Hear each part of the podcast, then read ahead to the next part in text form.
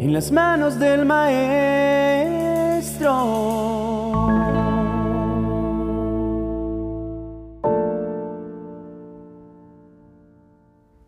Timoteo era un muchacho procedente de Listra, hijo de una mujer judía que era seguidora de Jesús y de padre griego, que se unió a Pablo en sus viajes gracias a su buen testimonio. Cuando Pablo le escribió a su joven discípulo en su segunda carta, capítulo 1, versos 6 y 7, nos permitió entender el pensamiento que busca imponerse en el corazón de algunos creyentes. El apóstol le dijo, Por esta razón, te recuerdo que avives el fuego del don espiritual que Dios te dio cuando te impuse mis manos, pues Dios no nos ha dado un espíritu de temor y timidez, sino de poder, amor y autodisciplina. Veamos con minucioso detalle lo que Pablo quería darle a entender. Había empezado su carta recordándole a Timoteo que era motivo de sus constantes oraciones y que también extrañaba su compañía. Le escribió que la fe sincera que había obtenido era producto del ejemplo de su abuela Loida y su madre Eunice, y que debía cuidar de mantenerse en ella. La razón, Dios no nos ha dado un espíritu de temor. La pregunta que surge es, ¿por qué iniciar la carta tocando el tema del temor? Por los primeros versos podemos deducir que Timoteo, habiéndose sentido cobijado por el cuidado de Pablo, con el que ahora no contaba, se sintió vulnerable ante el temor.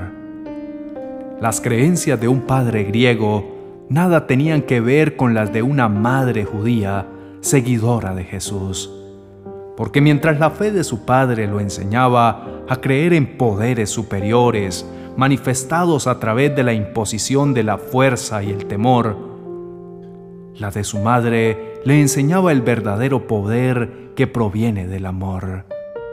Como Timoteo, muchos creyentes hemos sentido esa peligrosa inclinación a acercarnos a Dios a través del temor pero no ese temor reverente que es el principio de la sabiduría y evidencia de la grandeza de Dios, sino el temor a ser objeto de su castigo.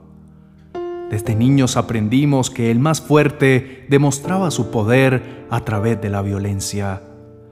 Lo vimos en la naturaleza en la que se impone el más fuerte y lo vivimos en casa, cuando la autoridad se utilizó para imponer y no para guiar.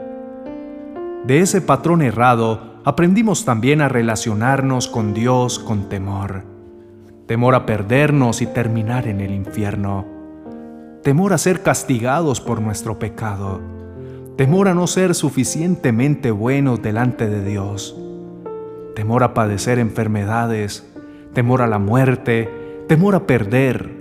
Temor a las necesidades sin suplir temor a las graves consecuencias de nuestros actos equivocados. Pero el temor hace presas y recluta víctimas, en tanto el amor nos adopta como hijos, por lo cual Pablo es enfático en decir, Dios no nos ha dado un espíritu de temor y timidez, sino de poder, amor y autodisciplina.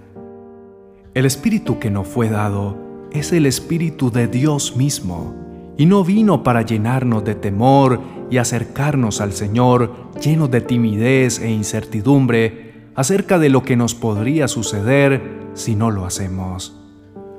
Por el contrario, el Espíritu que nos fue entregado cuando nos acogimos al sacrificio de Cristo y fuimos adoptados por Dios, es un Espíritu que nos muestra el inmenso poder que reviste amar el verdadero poder no se manifiesta infundiendo temor, sino entregando amor, pues se requiere mayormente de poder para amar que para inculcar miedo.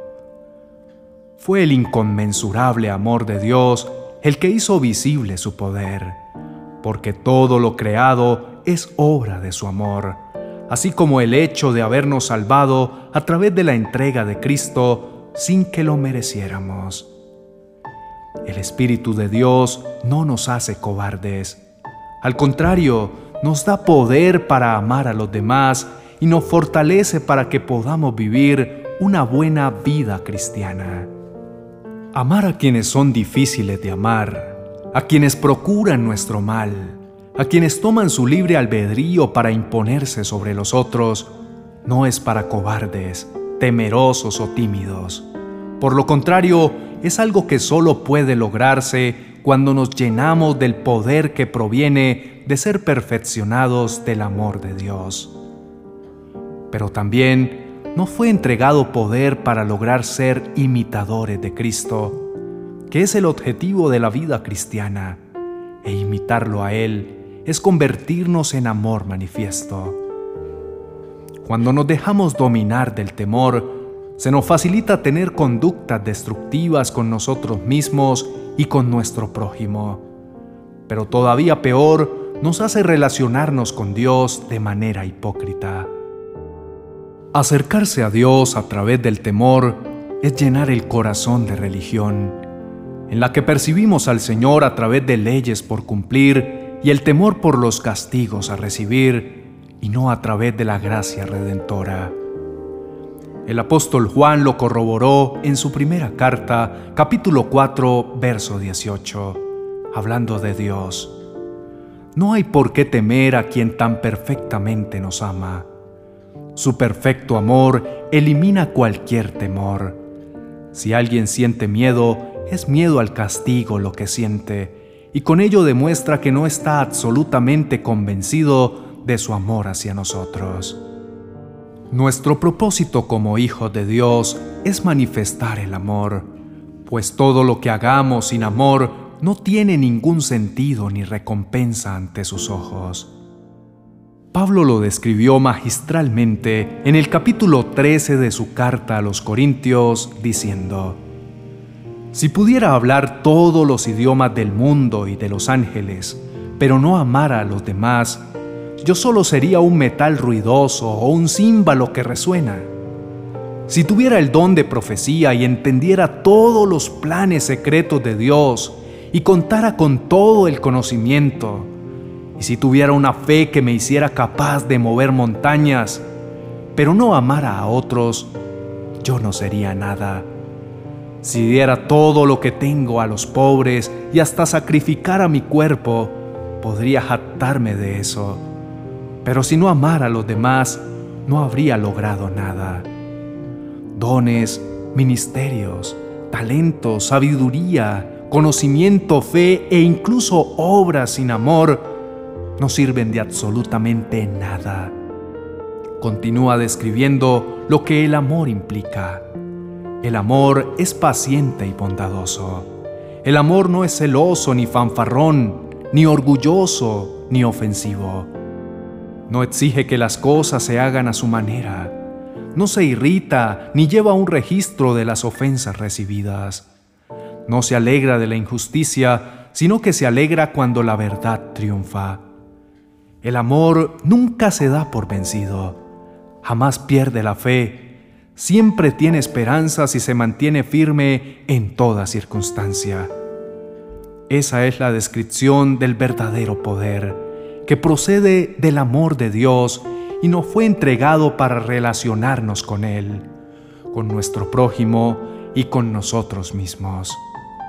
Cuando el temor quiera venir a apresar nuestro corazón, como intentó hacerlo con el corazón de Timoteo, recordemos que fuimos revestidos a través del Espíritu Santo, con el poder que procede de un amor sin medida, que nos ayuda a relacionarnos correctamente con Dios con nuestro prójimo y nos da la capacidad de vencernos a nosotros mismos para convertirnos en la semejanza de Cristo. Elevemos nuestra oración cubierta de amor, diciendo juntos, Te amamos, Padre, y esa es la razón por la cual nos acercamos a tu presencia para recibir de tu parte todo lo que nuestras almas necesitan. Te rogamos que renueves nuestra mente y fortalezcas nuestra fe sincera, para que toda influencia del temor sea erradicada de nuestro corazón. No hay por qué temer. En tus brazos estamos a salvo. Bajo tu cobertura estamos protegidos. Y a través de tu gracia hemos sido redimidos. Pecamos, sí. Hemos cometido errores por decisión propia.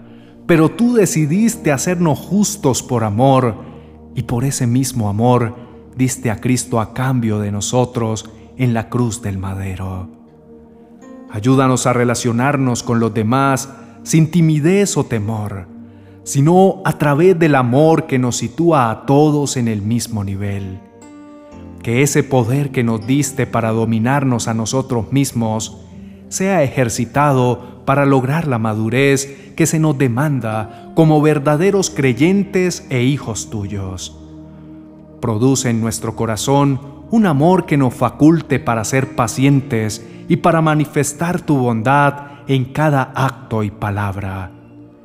Quita toda raíz de celos y arrogancia que permanezca en nosotros. Danos humildad para entender que no lo sabemos todo, pero desconocerlo no nos hace menos. Permite que busquemos ser pacificadores, que vivamos agradecidos y alegres con lo que nos has entregado y seamos diligentes para ir por más. Que nos sintamos felices de ver la verdad establecida en nuestro corazón y en el de nuestro prójimo. Ayúdanos a aumentar nuestra fe, a mantener la esperanza y a ser constantes y firmes en el propósito de hacer tu voluntad. Borra de nuestra mente todo el registro de las ofensas recibidas y también de la mente de las personas a quienes ofendimos, para que el amor sea el que cubra y sane las heridas. Gracias Padre por perfeccionarnos en tu amor, de manera que todo temor al pasado, al presente, al futuro, a lo desconocido, al castigo, al sufrimiento y a la muerte misma, pierdan efecto en nuestra vida te adoramos y te bendecimos, Señor. Tú eres el amor de nuestras vidas. En el nombre de Cristo Jesús. Amén y amén.